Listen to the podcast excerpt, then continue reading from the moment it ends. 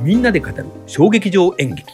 はいえー、じゃあ続いてですね、えー、また続きですが、えー、脚本に物語性があるものということでですね、えー、次のページを、えー、まあいろいろ当たり外れもあるかもしれませんが、えー、何本か続けてみて判断してもいいかなというようなものを、えー、取り上げてみましたが、えー、まず、えー、生き埋め、えー、前川智弘さん。えっ、ー、と谷さんこれこれこ最近なんか、えーと、パルコで今度やるのかな？今度あのー、有名なあの ジャニーズの人が。亀梨和也さんと、はい、えー、やっぱり過去にやった作品の今今バージョンで、えー、やるということで迷子の、えー、迷子の時間っていう作品で、カタルシツっていう生き埋めの別室カタルシツっていうのがあるんですよ、ね、別ユニットがあるんですね、えはい、それのバージョンでやるようですよ。なるほど。ねあのチケットあるかなと思ったら全部売り切れてました。あそうですか。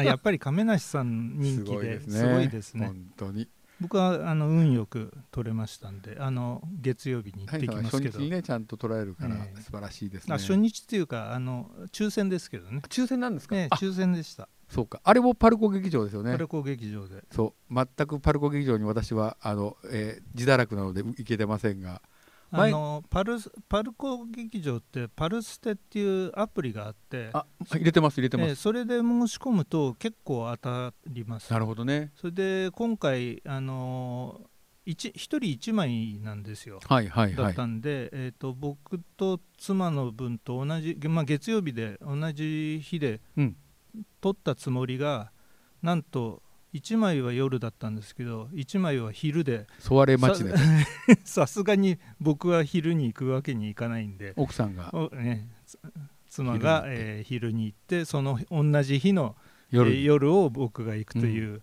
なんかよく間違えちゃうんですよね。昼ね夜をパッと見て押しちゃうと。でも1枚ってのはすごいですね。2枚じゃないのがすごいですね。そうですね、うん、ね芝居はなんか2人で見に行っても楽しいのに、えーまあ、まあ、コロナの影響もあるのかもしれないですけどねそうすると一末模様で売ってるんですかね。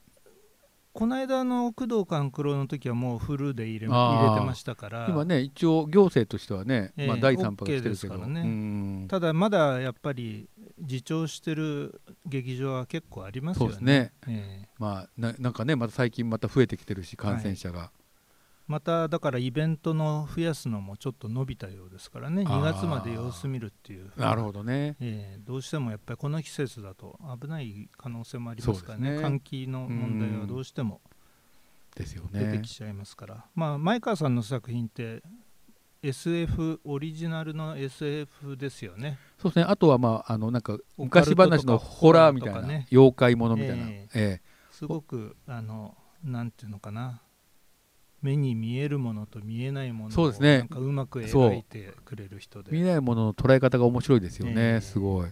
あの役者さんも生き埋めのメンバーがなかなかしっかりしててみんな面白いですよね。浜田さんと、はい、まあ、よくテレビに出てるのが安井淳平さんね、うん、あと森さんと宮宮下さんっていうのと大久保仁恵さんっていう。大久保仁恵も面白いですよね人なんですけど、声が高いなんかあの、とっちゃん坊やみたいな人なんですけど すごくキャラクターが面白いです、面白いですよね。最近でも生き埋めのあのメンバーもテレビに出るね。見るようになりましたよね、本当に。ねあの前川さんのやつは本当に僕はおすすめです。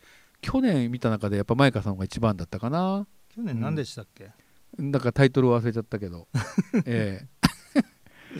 もうすごく面白かったですあの山下さんと初めてえっ、ー、とね池袋で。では初めて行ったのが生き埋め。そうですね。お誘いして。新しい休日祝日。あ新しい祝日っていう、ね、これねまだ再演はしてないんですけどね、うん、その後は関数ドミノってあ関数ドミノ面白かったですね。面白いですねあれもね。いやあのぜひあの見に行くとおすすめですこれは僕は生き埋めはだいたい2回見るようにしてますので。素晴らしいですね。ね2回見ないとあの難しいんで難しいっていうかねあのよくわかるんですね。で場所変えて見るのが面白いあそれはいいです、ね、前の方とあの、うん、後ろか中盤あたりでそれはいいと思います。っていうのはね結構あの息遣いとかも見れたりいやいや。もっと俯瞰で見るそうですね。見る場所によってね印象変わりますからね。本当そうですよね、はいえっ、とじゃあ生き埋めの次は赤堀さん、はい。赤堀正明さんという方がいてですね本当俳優としてもすごく面白いんですが、えー私が指定の人々が登場するブルーカラー演劇というふうに書いてるんですけど割とその、えー飯場で、えーあの飯を食うとかなんか割とこう肉体労働の人が出てきたりとかねなんかそんな感じです、ね、工事現場風ねのところと、あとスナックがよく出てきそうますですね。カラオケスナックがよく出てきますよね。ええ。飲んでますよねよくね。そうそうすごいお酒を飲むのがあって、まあ、その赤堀さんの独特なあの感じを。であの割とねそういうなんかこう庶民的な感じなんだけどそれをコクーンでねやったりするっていう、ええだからななぜコクーンがね赤堀さんを気に入っちゃったのかっていうのがいやいいことじゃないですか。ね。でも必ずジャニーズの人が一人入るんですようねそれで客をきちっとそうかそうか。それで,、えうん、で赤堀さんのやつはねなかなかあのこう根が深いというかですね奥が深いところ、ね、がありますもんねやっぱり。前回がやっぱり長澤まさみさんが出て出てましたね。ねええ。あれあの、まあ、新興宗教みたいなものをネタにした話でしたよね。そういったなんかある種なんか奥が深いちょっと毒も含んだテーマがなんか根底に流れててもともと赤堀さんってあのザ・シャンプーハットっていう劇団があって、えーそれをやってたんですけどもう最近全然シャンプーハットは活動してないのでまあうん休眠状態なのかなまあね。休眠なんですかね。うん。えで赤堀さん自身はもう自分で、えー作演出やっていてでシャンプーハットに出てた俳優さんは出てますからね。えはい。うん。シャンプーハット時代の本当に葛城事件っていうのがすごい良かったですねあれはすごい怖かった新井博文さんですけどそうですね新井さん。今はちょっと出れないあんですけど。そうそうですよね、ええ。ちょっと事件を起こされたりしましたけど。素すごく晴らしい。激しいね。ええ。なんか赤堀さんの映画もあのあって結構面白くて。あの葛城事件も映画になってますそれで新井さん出られてたと思う、えすごい良かったですよあれは池田小事件をモチーフにしてあの池田小っていうのは大阪の池田市のねええ。小学校に乱入して刃物で子供たちをあの刺したというもうひどい話なんですけど、えーっとまあ、そういったのが割とななんとなくこう鬱屈とした人々のなんか気持ちみたいなのをねそうですね。なんか描くっていうのがあって割と、まあ、なんか映画でいうとジョーカー的なねうん。なんかところもあるので、まあ、ジョーカーとかが好きな人はなんかちょっと面白いかもしれません。あと本当役者さんとしてもねすごくね、役者としてはもうすごくいいですよね。ええ。僕がすごい覚えてるのはあの長塚圭史さんがやった V ってはいはい、三好十郎の、ええ。はい。えっ、とああれのなんかどういう役だったかな。ちょっと早くなんですけど、うん。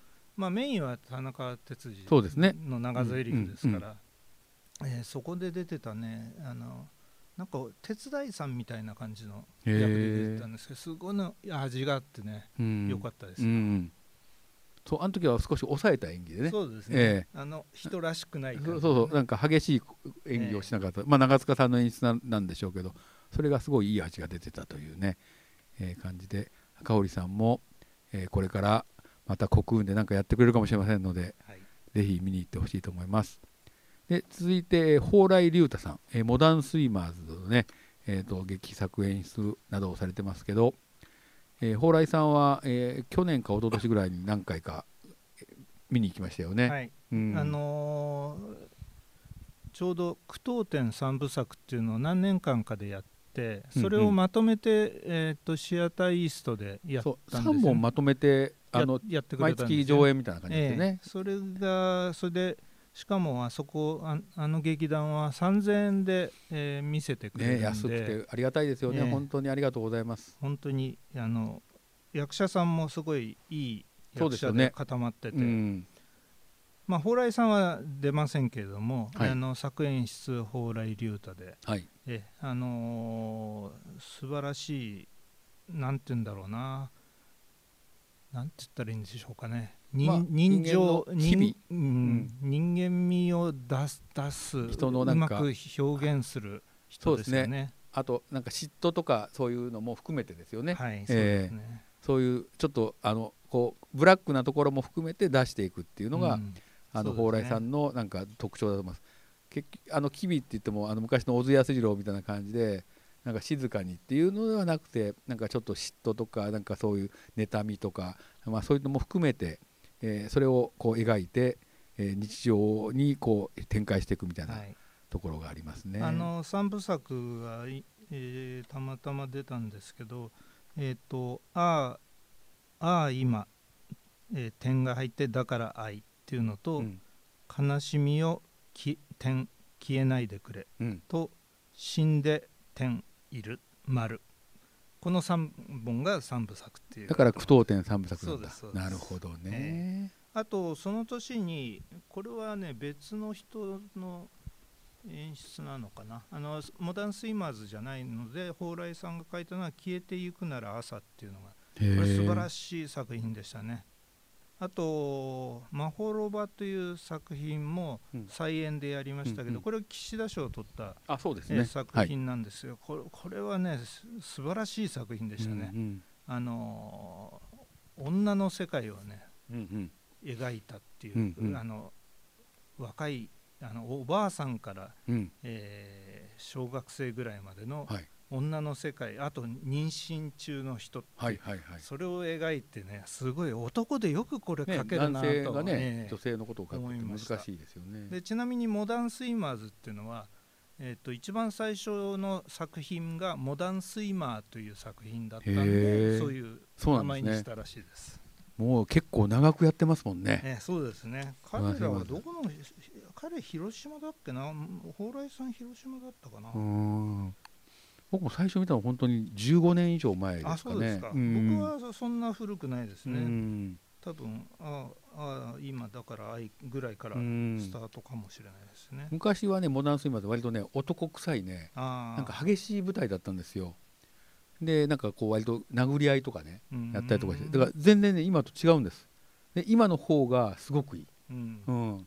で去年が「ビューティフルワールド」ってああれ良かったですね。あの中年オタクが引きこもりで、あね。ええ。で主婦とまあある意味純愛っそうですね。ていう感じですよね、うん。一緒に行ったんじゃなかったでしたっけ？あれシアターイーストとかでしたっけ？そうですそうです。よね。え蓬莱さん多いですよねあの池袋のね。あそこでやるのがね。シアターイーストかウエストかはちょっと忘れちゃいましたけど。いいいほぼいいっす。よね、ほぼイーストうん。あそれ決まってるんです、えなんかえウエストはね、はい。やっぱり狭いんじゃないですかちょっと、あえあ、使いづらいんじゃないですうかね。んあの変な席がありますから横に、あそれそれね、ええ。はいはいはい。あれがね余計なんですよあねなるほどね。わかりました。よくわかんないですけど。本当かどうか、えっ、とはい。で、えー、と続いて角田桑原優子さんっていうね、人がいらっしゃるんですけどこれ谷さん最近ご覧好きでご覧になってますよね？あのーこれはね渡辺えっ、と今エリコはい。渡辺恵里今は。今。劇団あ三十丸。えうん。えー渡辺恵里さんが主演でやってて、まあ、角田のメンバー、えー、と桑原ゆ優子さんはじめ、えーいろいろ出てたそう桑原さんね女優としても出演されますからね。ね。うん。あのひ人よ人よなんだ。人よじゃない。人人よかな。人よかな、うん。ワンナイトなんですよ、うん。僕人人のことかと思ってたらワンナイトあるよ夜。ある夜の話と。人夜の話と。あとは横転っていうの一緒に行きませんでしたっけ？それ鈴なりでしたっけ？鈴がはいはいはい。ええ。はい。見ました見ました。あのあとね、かのちっていうのが結構、まあ、北九州初のあ北九州芸術劇場プロジェクトね。はい。でなかなかあこれもねテンポがなんかいいんですよね。うん。それはテンポが良くてこの人もだから人情あふれるものをうますく書く人ですよね。昔はでも角田ってすごいポップでなんか割とね現代風だったんです。あそうなんですか。やっぱりねだからねいつどういうのを書いても全然違うんですね。だからら角田もやっぱりそれは成熟したことによって今みんなに受けられるような感じでやってきてるっていうのがあって。まあ、群像劇みたいな感じなんでしょうかね。そうですね。でも群像劇はね昔からそうかもしれない。あそうですね、んうん。うん。そうなんですよ。まあ桑原さんあの角田っていうのはなんかどうやら初初期メンバーがの頭文字で取って。あそうなんですね。えくくはだから桑原さくんなんでしょうけど、うん。後の2人は分からないああ。ええ。じゃあ母さんと空さんとターさんがいるわけ そうですね。なるほどね。わかりやすいですね。じゃあ、えー続いてあの先日、えー素晴らしい舞台を見せてもらいましたけど、えー、医薬の横山さん。はい、横山拓也さん。はい。ねはいさんどうでしたか？僕横山さんの作品って、はい。まだ2作しか見てなくあてそうなんですか、えーザこの間見たのが「ザ・ララスナイ・レシピ」っていうはい。やつと、その前が、えー、とアゴラでやった「熱い胸騒ぎ」ああれも良かったですよね、えーあれはあの母と子のはい、あれですよね。乳がんの話ですよね、えーそうですね、あの本当にその2つだけなんですうん、うよ、ーんだから三鷹でやったやつとかもあ1個流れちゃいましたよねああそうですね。あのああたしらさ葉桜かな、うんうんを再演でやるはずだったのが流れちゃったんで、だからまだ2本しか僕は見てないです。なんかあのああとひもう1本ありました。あの俳優座でやったやつ。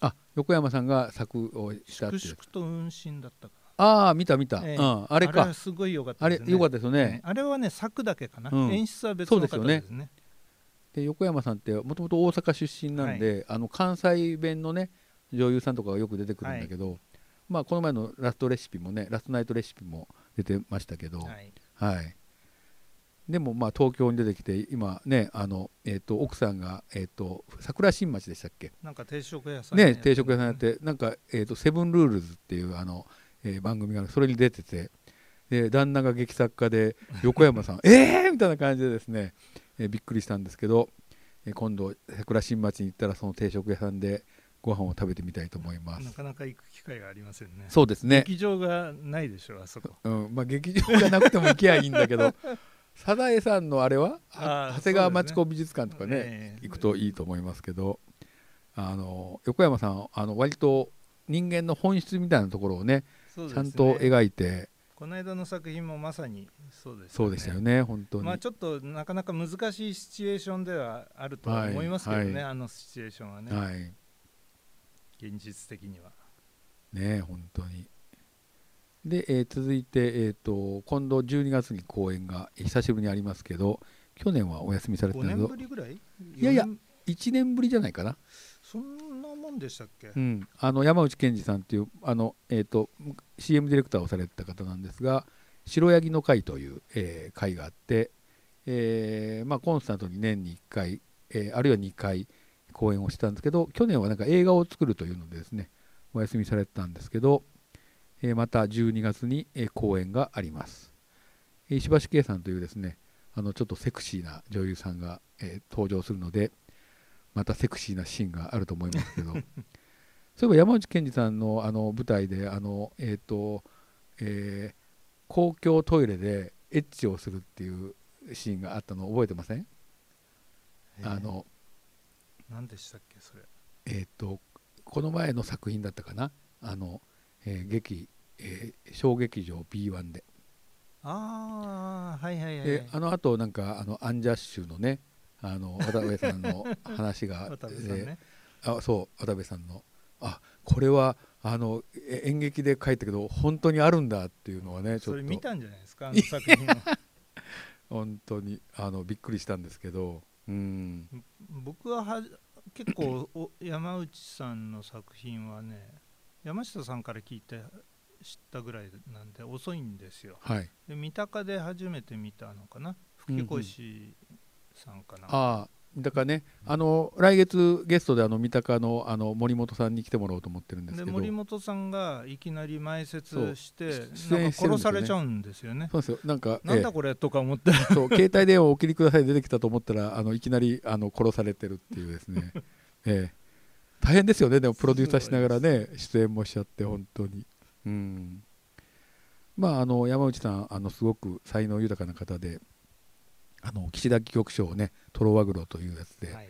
あのお取りになりましたけど、まあ、以前でも10年ぐらい前からもうもっと前かな劇作を始めていて最初に見たのがですね僕はあのオフオフシアターかなんかで、うん。なんかオムニバスの公演があったんですよ。でそれの戯曲を書いてるからっていうので教えてもらって見に行っ藤木てさんとかとやってたんでいやすかね？藤木さんとかじゃない藤木光彦はその時は書いてないと思います。あそうですか。ええであなんかすごいなと思ってそしたらあの本当にあのもう長いあの舞台をあの書き立ちになって僕はだから白ヤギの会は初回からずっと拝見させてもらってるんですけどあのまた今度12月に、えー見ていきたいと思います。でえ続いてえヨーロッパ企画、ね、京都の劇団なんですけど上田誠さんというですね、えー方がいてこれ谷さんいかがですか？上田誠。あの上田さんの、まあ、ヨーロッパ企画はもう相当数やってますよね本数は。ねえ。ええ。もう、えー、と調べたらね39回公演をやってるという、なるほど、ええ。で結構。20年ぐらいやったのかなじゃあ。39回そうですね。スタートいつはあの98年結成ですって。へえ。で上田誠さんって同志社のそうですよね。工学部なんですよね。あ工学部なんや、え。へえ。で諏訪さんっていう役者さんと一緒に作ったの。諏訪さんも工学部でだからね、うん。すごくトリックをいうまく入れ込む。そうですね。タイムマシーンの話はいはいもそうだし、まあ、あのテレビでいあのやってるえーっとなんだっけ。うん。TVK でヨーロッパ企画の暗い旅ってあるんですよ。へえ。それは30分番組なんですけど、はいはい。まあ、京都き KBS でもともとやってるやつを再放送してるんですけど、うんあのいろんな、まあ、要はお笑い的な、うん。えーなんですけどいろんなトリックをね、うんあのゲームにしたり、うんやっていくっていう、うんまあ、やつなんですけどね、あのここ最近僕見て、えー15年ぐらいからみずっと見てますね。はい。ええあのすごくハッピーになれますよ。あそうですね。この人の、まあバカバカしいね。ねバカバカしいんだけど面面白い。うん。笑えちゃう、ええ。本当に。で結構おオチがうまくできてて。そうですね。えでもなんか今工学部って聞いてなんとなくあの腑に落ちましたね、えうん。あの割と構成がロジカルじゃないですか。そうですね。タイムラインがこうここからここに戻るとかっていうのがすごい綿密に考えられてる。できないんじゃないかな。そうだから普通に物語詰めていくとあれがなんか破綻してしまいそうなのをそうそうそうそううまくつないでますよね。そうなんか上田さんに聞いてみたけど事前にプロットとか考えてなんかこういう構造でってやってからやってんのかやなってんじゃないですかね。なんかそれが後でスポッとはまると気持ちいいですよね、え本当に。えなんかちょっとねあのある意味テレビゲーム的なそうですね。感じですよね。そうですね。プログラムを書くみたいなことそうそうそうそうでやってらっしゃるのかしらね本当に。とあとはまあ映画でも前田建設ファンタジー営業部。あれはあのうちの花房監督がね演出をおやりになった。がやっぱり、脚本。え脚本。ん。あと「夜は短し歩けよ乙女」って森見。森見智彦。はい。これはアニメーションですよね、はいこれもそうだしあれあ京都の話ですよね、うん。あと「サマータイムマシンブルース」ってはいはい元弘監督の。こうん。の3作品は、うん。えー彼が、うん。う上田さんが絡んでうるん。作品ですね、まあ舞台のサマータイムマシンブルースむちゃむちゃ面白いですよね。そうですね。うん、僕はワンスモアの方しか見ませんでしたけど。僕もそっちの方だけ見たんだ でもすごい面白面かったたですすね本当に。こんなうまい構成よくできるなと思いました本けどね。当ねえ本当ですよ。ということで、まあ、脚本に物語性があるものっていうのを紹介してきました。ね。で続いてですね、えーこのアート音楽系というですね、えーものなんですが、えー好きになると好きすぎて毎回行くようになる劇団、えーじゃあ好きにならないと行かないっていうことなんですけど逆を返すと。でまああの私も、えーこの前はチケットを取り損ねていけなかったんですが木下歌舞伎。木下雄一さんが「補鉄」というですね、えー独特な、えー補うに綴ると書くんですけどという役割で参加されていますが谷さんどうですか木下歌舞伎は？木下歌舞伎はもう本当このタイトルと同じで好きすぎて毎回行くようになっちゃいましたね。そうなんです。それであと歌舞伎のファンの人もいらっしゃるんですよね、うん僕歌舞伎って全く見ないんですけどあそうなんですか、ええでもすごく面白くて木下さんの木下さん自身の人間の魅力もあるんでしょうけどね。たまにあの講演っていうかあの学校をやってくれるんですよね彼が。あの葛飾区かなんあかと一緒に。学校で講座をね、ええ。なんか、うん。それで彼が、まあ、能だったり狂言だったり伝統芸能のね。ええうん。伝統芸能系を全部、えー洗ってくれて、うん。それを彼なりの説明がすごく面白いですよね。やっぱり面白くて、うん。あの何回か通ってますね。今 両両国かなんかであ両国でね。え今木下さんラジオでその古典芸能を語るっていう番組を NHK でん。まだやってましたまだやってるんです、ええ4月からまた、ええ新しいのが始まって10月もやってるんまだじゃないかな。こ小柴さん小柴風花さん相手は。あだと思いますけどね。うん。小柴さんと喋ってるんですよね。でこの人変わってて小学校3年の時に落語。か上方落語に聞いて衝撃を受けて、それから独学でなんか落語を始めて。伝統芸能をねやっぱり学んでいったんですよね。そうですね。で2006年に、えー、と木下歌舞伎を立ち上げうんうんうん。たっていうことらしいですね、2006年ってことは、えー、20, 20歳の時、うん、ぐらいかな。ねあそうですね。20 10大学に入ってからだ。そうですね。きょ19歳かな。京都京都造形芸術大学昔の名前で言うと、ね、のご出身なんですよね。21歳か。うん。でその時にあの杉原さんとかが同級生だったんですすね。ねで、うん。杉原さんと一緒に今やってますそうですよね。杉原さんとの2人の話面白いですね。アフタートーク。そうすごく。いやむちゃくちゃテンポが速くて。面白かったむっちゃ面白いでなんかあの聞いたところによると木下さんってその小学校で落語にはまってで高校のあ中学の時に、えー、と歌舞伎を見始めて、えー高校で、えー、と能を見たと、ううん。ん、というもう本当伝統芸能のすごいオタクな人なんだなと思って。だから本当にあれですよね。あの彼の話聞いてるとふむふむってもうすっごい説明もうまいし、ね圧倒的な知識量だなんでしょうね、ええすごい本当にそれに対して本当好きすぎてっていうのはそういうことなんだろうなってええ。本当に思いますけどね。で。決してあのー形式ばった歌舞伎ではなくてすごくアレンジが入ってるんで、うんうん。うん本当にあの芝居としてお芝居としてそうですね。み見れて僕が僕本当感動したのはね勧進帳がめちゃくちゃ面白かったですね。幹事長ね。勧進帳の弁慶。がね、あのお笑い芸人の外国人の太った方なんですよ。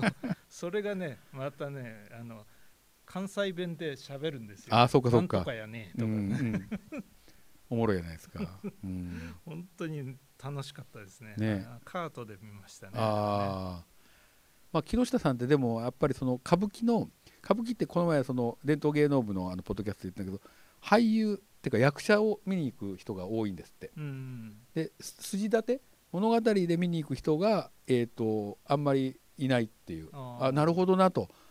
で逆にこの木下歌舞伎は物語の構造が割と明確になるじゃないですそうか。ですねでその物語があの、ね、江戸ののあの中期とかに書かれたやつとか、それをなんか割とすごくそこのポイントがねよく見えるんですよね。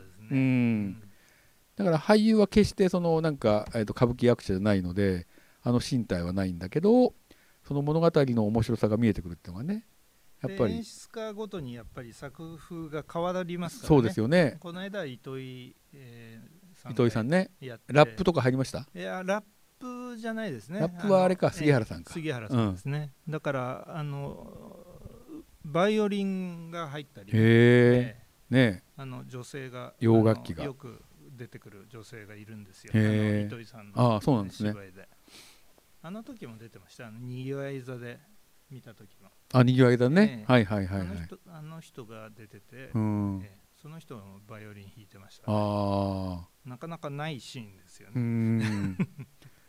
でもやっぱり木下さんはその物語の本質がすごく見えてるから、うん。そこ外さないからねだから歌舞伎ファンもね見るようになってあのチケットが取りにくくなってる、うん。本当早めに売り切れちゃいますよね。あそうですね。そうそれだけちょっと困ってるんですけど木本当に。下さんの役者さんと木下歌舞伎に出る役者さんっていうのはうん。元の歌舞伎を投資で完コピするんですよね一回。完コピしてから、そう。えーオリジナルのバージョンに落としていくんですそう。だからすごい手間かかってますよね。そうですね。うん、完コピするとあの歌舞伎役者の身体があの普通の俳優だとできないっていうことをまず分かるっていうことが、なんかそこからやるって言ってましたね、うん。本当に。いや本当不思議な人ですよね。まあでも木下さんこれからあの本当に小劇場界とね伝統芸能界でこうやってねいろいろと発信してほしいと思うんですけど。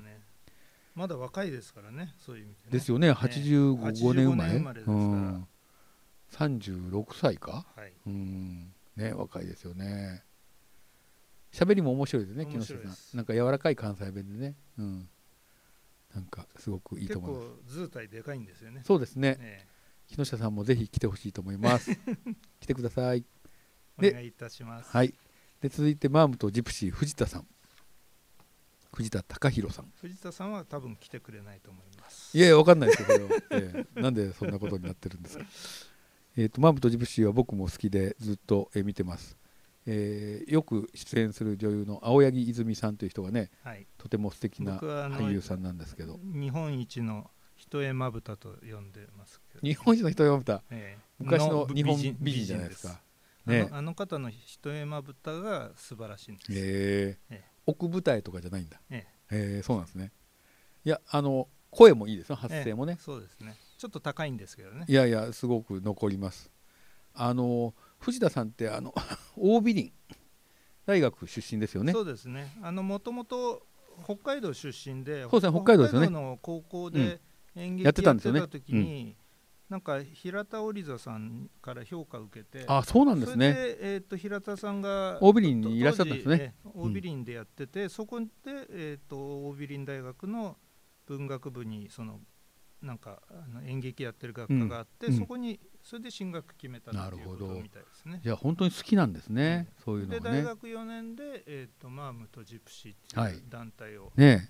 えー旗揚げした。そうか大学4年に始めたんですね。そうですね。ん。で最初はだから横浜あたりでそうですね。ST スポットかなんかで。そう ST とかあとなんか急な坂スタジオあそうですね。あの辺でやってましたねそういえば、ええ。僕はその頃はまだ見てないんだけど。僕も全然知らなかったですねであの青柳さんも大ビリなんですよね。だから同級生か後輩か分かんないけど、だけど僕がねびっくりしたのはね藤田隆弘さんのうん。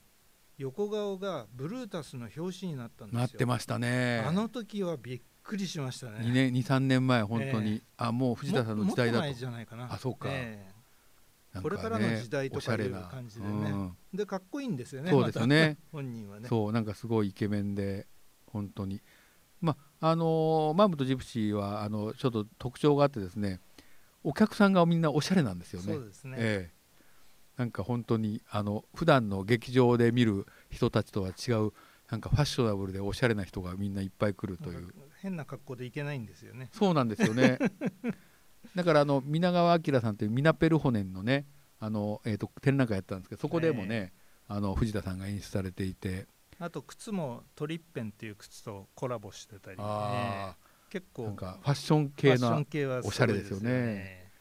まあ作る作品もねおしゃれですよね。そうですね、うん。でもまあそう言ってもねやっぱり寺山修司のそうですね。小捨てよ町へ出ようとかそうですね。やったりあれはあの東京芸術劇場でねそうですね。あの野田秀樹さんがねやっぱプロデュースみたでいな感じで。野田さんの小指の思い出っていうのもやられてましたよね。ね。うん。すごくこれも難解なやつで、うん。僕はちょっとついていけなかったんですけど。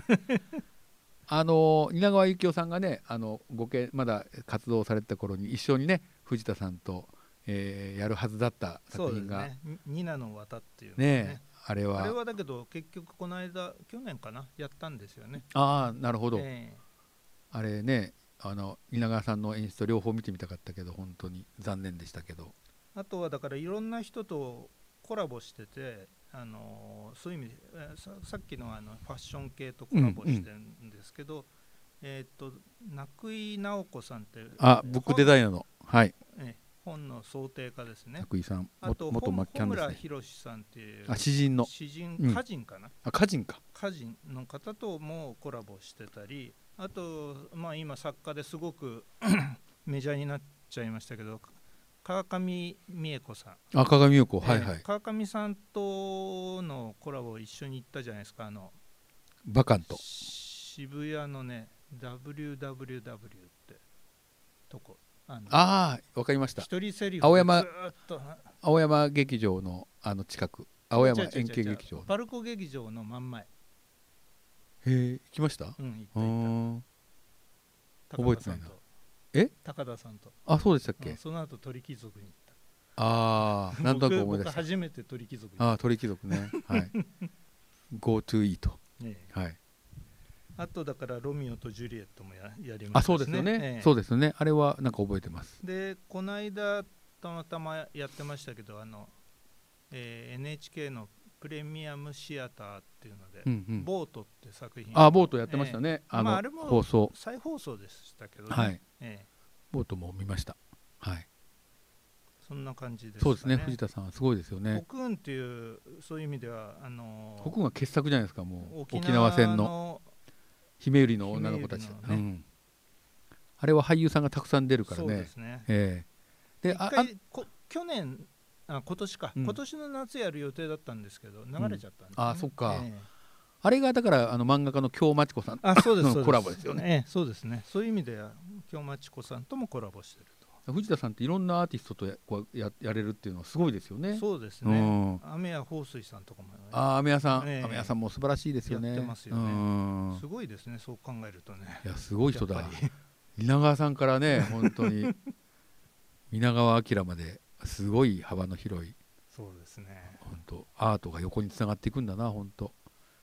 えー、と続いてあの「ままごと」っていうねあの劇団をやってる柴幸夫さんはい。ええ谷さんなんかご覧になりました？僕はね実はままごとはほぼ見てないんですよ。なるほど。一作品だけ、うん。えっ、とシアターイーストとシアターウエストを使使ったうん。芝居があって、はいはい。それ同時でやるんですそう。よね俳優さんが出たり入ったりそうそう。シアターイーストに出てウエストに出たりとかね。面白かったですねあれ。それがしか見てないですね。あそうなんですね、ええそれであの藤谷り莉子ちゃんに、はいはい。えー出会ったね。巡り合ったんですけどね、藤谷莉子ちゃんね。であの柴さんはあれなんですよ。あのー最近東京公演あんまりやってらっしゃらないですよね。あの小豆島とかあっちの方でそうです。なんか割と地方とか地域でなんかあのやってらっしゃってて。で僕がすごく覚えてるのが三鷹でやった「我が星」っていうのがあってああはい。ソートン・ワイルダーの「我が町」っていうあの戯曲があるんですけど、まあ、それにインスパイアされたんだけど全く違う戯曲になっていてでなんかラップみたいなあの音楽でみんなが歌,、えー、と歌いながら踊りながらですねえっ、と我が星なのでその天体物理の話とかに広がっていくんですよ。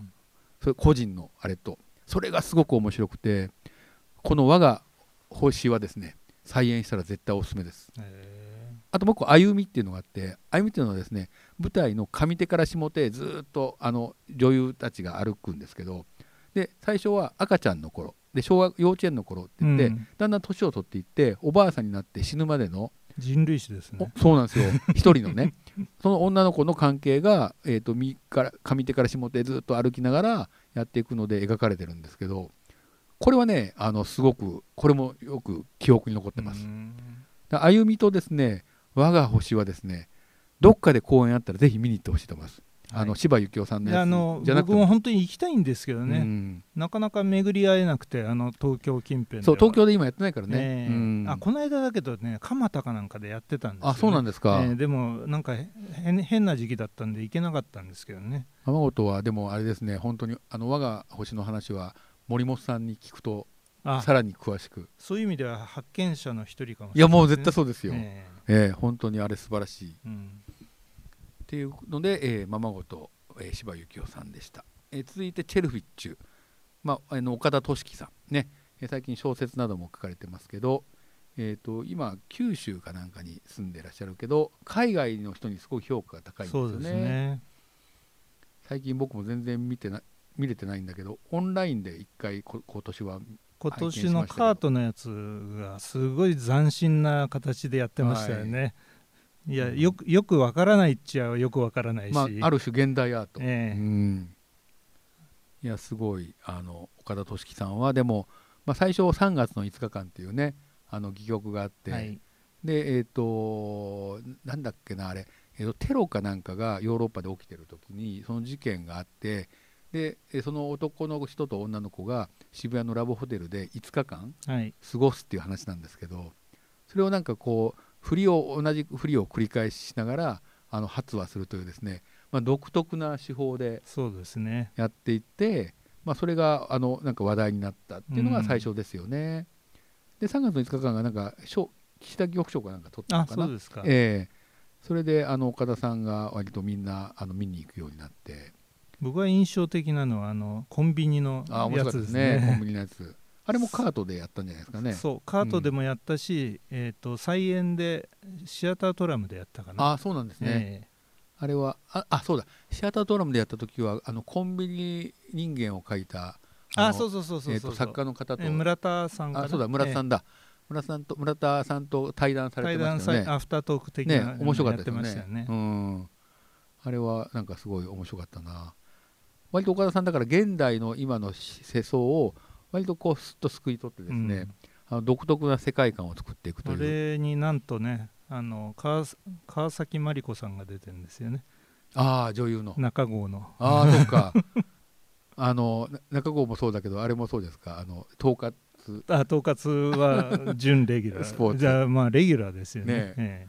もう川崎さんなしには語れないという、えええやつですけど。あのジジムもやってますからね。受付もやってますから。そうですね。は売り子もやってます全てやってる、ねワンオペでそこまでやるやるのかみたいな。ヤクルトスワローズのあ あのジャンパー着てね。そうですよね、ええ。古いジャンパー着いてやー楽しみだな今度のこ統括スポーツは。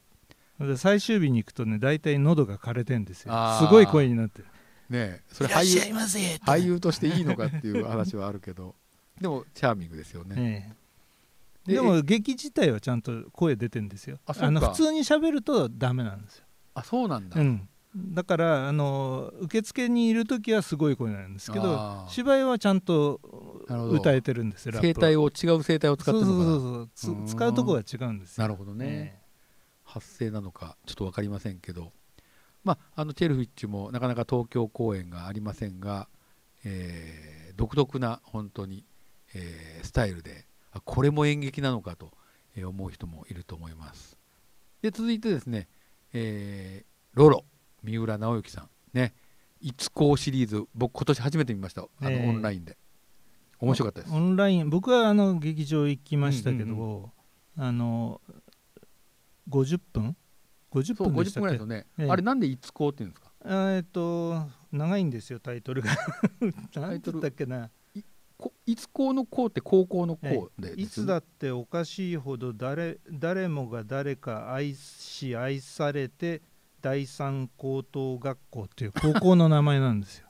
それが一校なんだ？そう。それで一校シリーズっていうのが全国高高等学校演劇大会の上演の規定に合わせて作ってあだから60分以内なんそですね。うそうそう、うん。それで、えー高校生以下の学生が上演する際は上演料を取らないという上演上演許可を取りに行ったら無料でやっていいよと、ええ。やっていいよっていうことになっていいですね。でセッティングも、えー何分でやりますっつって何分経過とか言ってやるるんですうよ、ん。あのん生で見ると。あの配信の時どういうふうにやったかちょっと分かんない。配信時はそれはなかったな。あじゃあそれ、うんもうススタートうん。でやっちゃってるんですね、うん。で配信の時に、えー、といくつか過去作品もやってくれたんで、うんうん。僕も全部あのやったのは見ました、うん。えあのーしその時によって登場人物がか変わってて、うんうん。人間相関図があって、はいはい。なかなかあれをし知ってみないとそうですよややねこしいんですよ、ね、わからなくなっちゃいますよね。ええ名前がまた変わった名前でね。普通の名前じゃないんで,、うん。で三浦さんってあれなんですよね。日芸の演劇学科をうんうん。中退されてて、じゃあ乃木萌木さんと一緒じゃないですか。そうですね。まあ時期はちょっと乃木さんの方が上なんでしょうけどね。あのーもともとはい。映画学科に入りたかったらしいんですけどええ。うん。で結局ダメでうん。演劇学科に入ったそうです。んほん。で、えー、と同期がのメンバーが何人かいて、ロロに。えーロロで亀島さんって人と望月さんって女性と篠崎さんって男男性。うんうん。これが、えー同期であと,、うんえー、と板橋俊也、あ板橋さん有名になりましたよね。ね有名な板橋さん、はい。あのマッチョなラッパーでもある、はい。えこれが先輩なんですあそうなんですか。日芸の先輩、で後輩に、えー、と森本花と、えー島田桃子と。そうか森全部本花もそうなんだ。そう。全員日芸なんですあそうなんですね。日芸はだから才能の宝庫じゃないですか。そうなんですね。ね。東北新社もね日芸のゼミをなんか持たせていただいてますけど。ね。本当そうなんですね。はい。ということであのロロでした。で、えー、とアート音楽系ということで、まあ、最後にあの、まあ、ここなのかっていう話はあるけど月刊根本修子ネモ州と言われてますがビレッジというところが制作しますけど、はい、これどうですか谷さん？あの根本さんは まあすごい強い女性なんですよね、うんうん、すまあすごい苦労された人で、うん、まああのこの間本人も語ってましたけれどももともとあのモーグルですごいあスキーの？ええ。あそうかそうか。モーグルの選手だったんですよ。怪我したんでしたっけ？で怪我したのは、うん、なんか、えーと、運動会かなんかで怪我して、うん、でえっ、ー、となんか言ってみりゃこなんかあのそこから車椅子生活。そうしばらく車椅子生活だったらしいですね。高校が車椅子生活だったのかな、うんうん、でたまたまなんか勘三郎さん中村、うん、中村勘三郎さんと、母親かなんか知り合いでそれで芝居を勧められて、はいはい、さっきの松尾さんの人間系あ大人計画の人間語話さんあ、はいはい、その芝居を見て演劇にのめり込んでで、えー、大人計画からなんですね。高校時代にもう120本ぐらい見てたそうですよ。年間。ええ。ー、すごいですね。すごい財力も含めてすごいな。多分だからあのすごいんじゃないですか、うん、東洋英和のあれなんですけど、ね、お嬢様なんですね。高校高校はね、うん、大学は行ってないんじゃないかな、うん、で高校卒業して赤堀さんがさっき出た赤堀正明さんが講師を務めてるということで、はい、演舞かな？演舞ゼミに入ったっていうこと、ですぐそこからすぐに、えー、月刊根本修子っていう、はいはい、まあ、ここに書いてある通りなんですけど、はい、そこで、えーと脚本演出を全部手がけてやってるという方で、ね、まだ31かな、ええ、でいろいろやってますよね。僕も高校3年ぐらいかな、うんうん、見始めてから。あの精力的にやってますよね。なるほどね、えー、なんかすごいコアなファンがいっぱいいますよね、すごいですね、それと女性がすごいあのやっぱり女性ファンも多い。なんかラジオ出てるんですよね彼女。ラジオオールナイトニッポンに今やってんのかな、うん、あのさっき出たあのロロの、えーと、亀島さんの奥さんの、えー、永井美智香さんっていう人がと一緒にやってます、ね、すごいですね、えー、なんかそういうファンも見に来てるのかもしれないですね。そうかもしれないですね。でもあのすごくやっぱり才能ある人ですよ、この人は。あとエナジェティックですよね、えー、すごい精力的にたくさんやるそれでねあの逸話があって、なんかたまたま年末かな、うん、なんかにあの下北沢の駅前劇場が空いてるっていうふうなことを誰かから電話があったらしいんですよ。それで急遽お金がなくて、うん、借金して公演を打ったえ。そういう人激しいですね、えー、今とねクラウドファウンディングとかで集められそうだけど。そこからだから役者も集めて。すごいですね。だから年末年始だからみんなスケジュールは入ってないはずなんですよ、うん、お正月、ね、だから無理やり公演をやったみたいです、えー、すごい。熱量がすごいわ、そういうなんか逸話が聞きましたね、どっかで。そういう意味で根本さんってすごいプロデューサー的なところもあるかもしれないね。そうかもしれないですね、うん、うん。なるほどね。また、えー、なんか公演があれば見に行きたいと思いますが、えー、で、えー、これの、えー、回の、えー、最後に平田織田さんからの系譜ということで、まあ、青年団と平田織田さんの、まあ、教え子とかさっきもいろいろ出てきましたけど、まあ、いろんな方がいらっしゃいます。ということで、まあえーと、ここにいろいろと、えー、上がってますけど、えー、音声だけの人は分かりませんがまああれですねあの岩井さん岩井秀人さん秀人さんかな廃売の岩井さんは、はい、あのもう今人気ですよね、うん、はい。今度また公演があるんでしたっけ？えー、っとそう僕行きますね、うん、えー、っとだだけど加工作品ですかね。なるほどね、えー、12月、うん、確か投げられた石とかなんかそんな。そう岩井さんのあの舞台もすごく人気でなかなかチケットが取れないということに今なってますけど。なんか NHK のねあの番組にちょっと何回かあ出られてあおどもそう TV おども TV というのに出てましたけど。投げられやすい石だ。あ投げられやすい石ね、なんか僕昔見たかなそれ。えっ、とで岩井さんはあの俳優としても面白いですそうよねですね。あのえで一時ね、あの引きこもりで何年間か引きこもってた時の話を芝居にしてそうですよたね。ヒッキーカンクントルネードって言って引きこもったお兄ちゃんと妹がプロレスを掛け合って遊ぶみたいな ところから始まって。さんがやってたんでしたっけ？違います？いや誰だったかな？僕ちょっと俳優さ2つあるんですよね。引き外に出てみたのとか。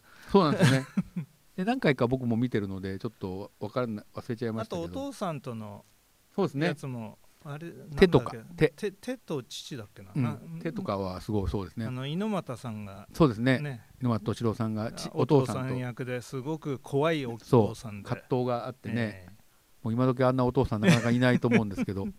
なんかお医者さんかなんかだったんですよね。えあれそうでしたそう岩井さんのお父さんが多分、ええ。多分そうだと思います。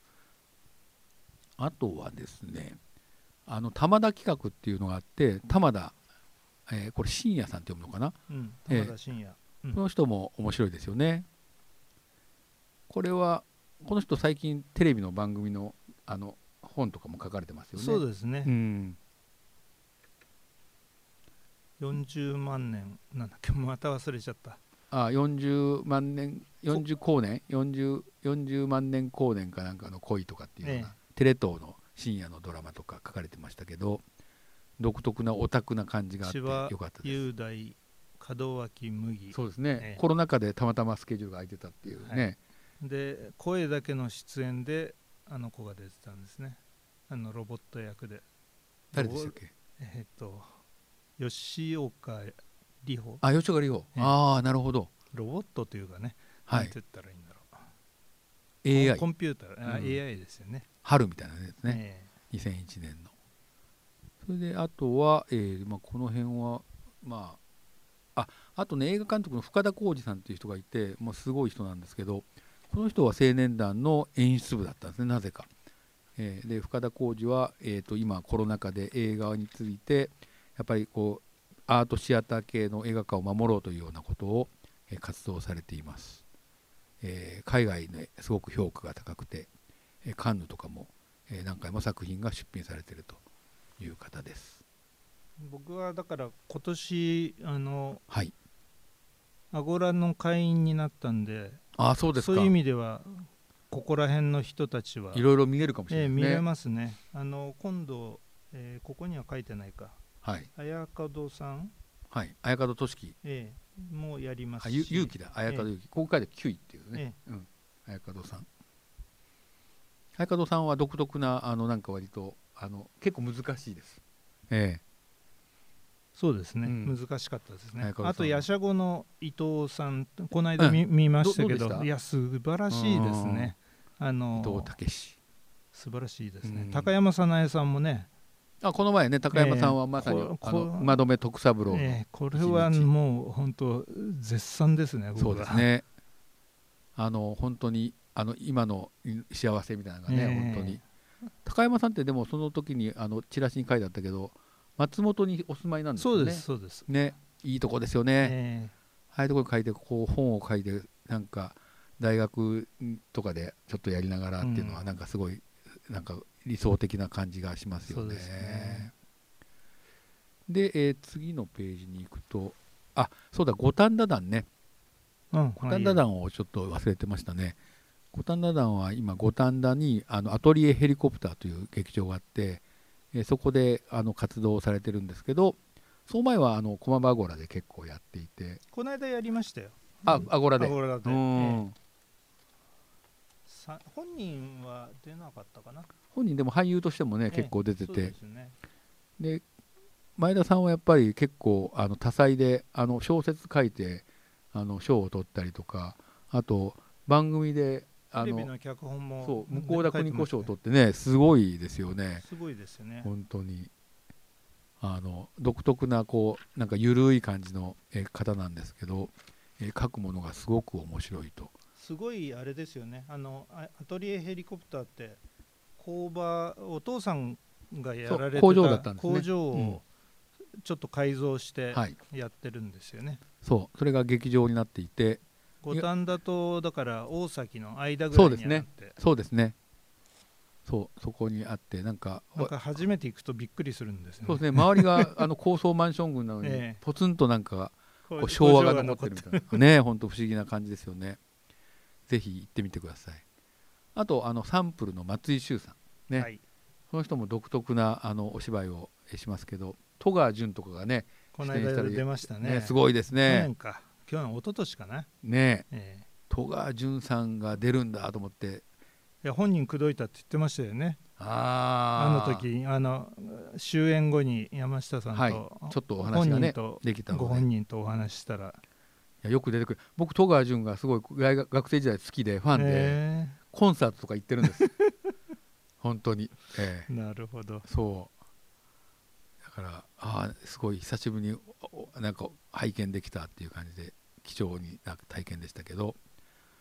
あとはあれかな？えっ、とた谷さんどうですか？他のなんか。あとは田川さんはちょっと最近活動がねそうですね。水素何十パーセントなんかあのいね一時すごい面白かったんだけど、ええ。最近あのしなんかやってないですね。ちょっとなんかトラブルがあったりして。そうですね。一回公演が中止になったんですよね、ええ。ただ最終的にあの青年団が助けてやって、やったんですよねあれはうんね駅前劇場が流れてあそうなんのアゴラで振り返ってやった。んですか。ええ。僕も行きましたけどうん。ねたまたま。あとはホエイのあの山田桃次さんがね、山田桃井さんは俳優としてもいいですよね。俳優としてす、うん。僕はすごい買ってますね面白いですね味があってね。味がありますよね、えちなみにホエーっていうのはあのなんか牛乳をこう攪拌するとですねええ。え透明な部分が出てくるんですけどそれをホエーというらしいですね。そうなんですか。ええ。でなんでなんでそれやったかなんか説明したけどあの忘れちゃったけど あそれなんだと。なんだろうホエーと思ったら、ええ。えという、えーようなホエイって。そうそうそうなんですそそういんです。うことですね。本当に。ということでですね、えー一応これであの5番目のとこが終わったんで一回休憩します。はい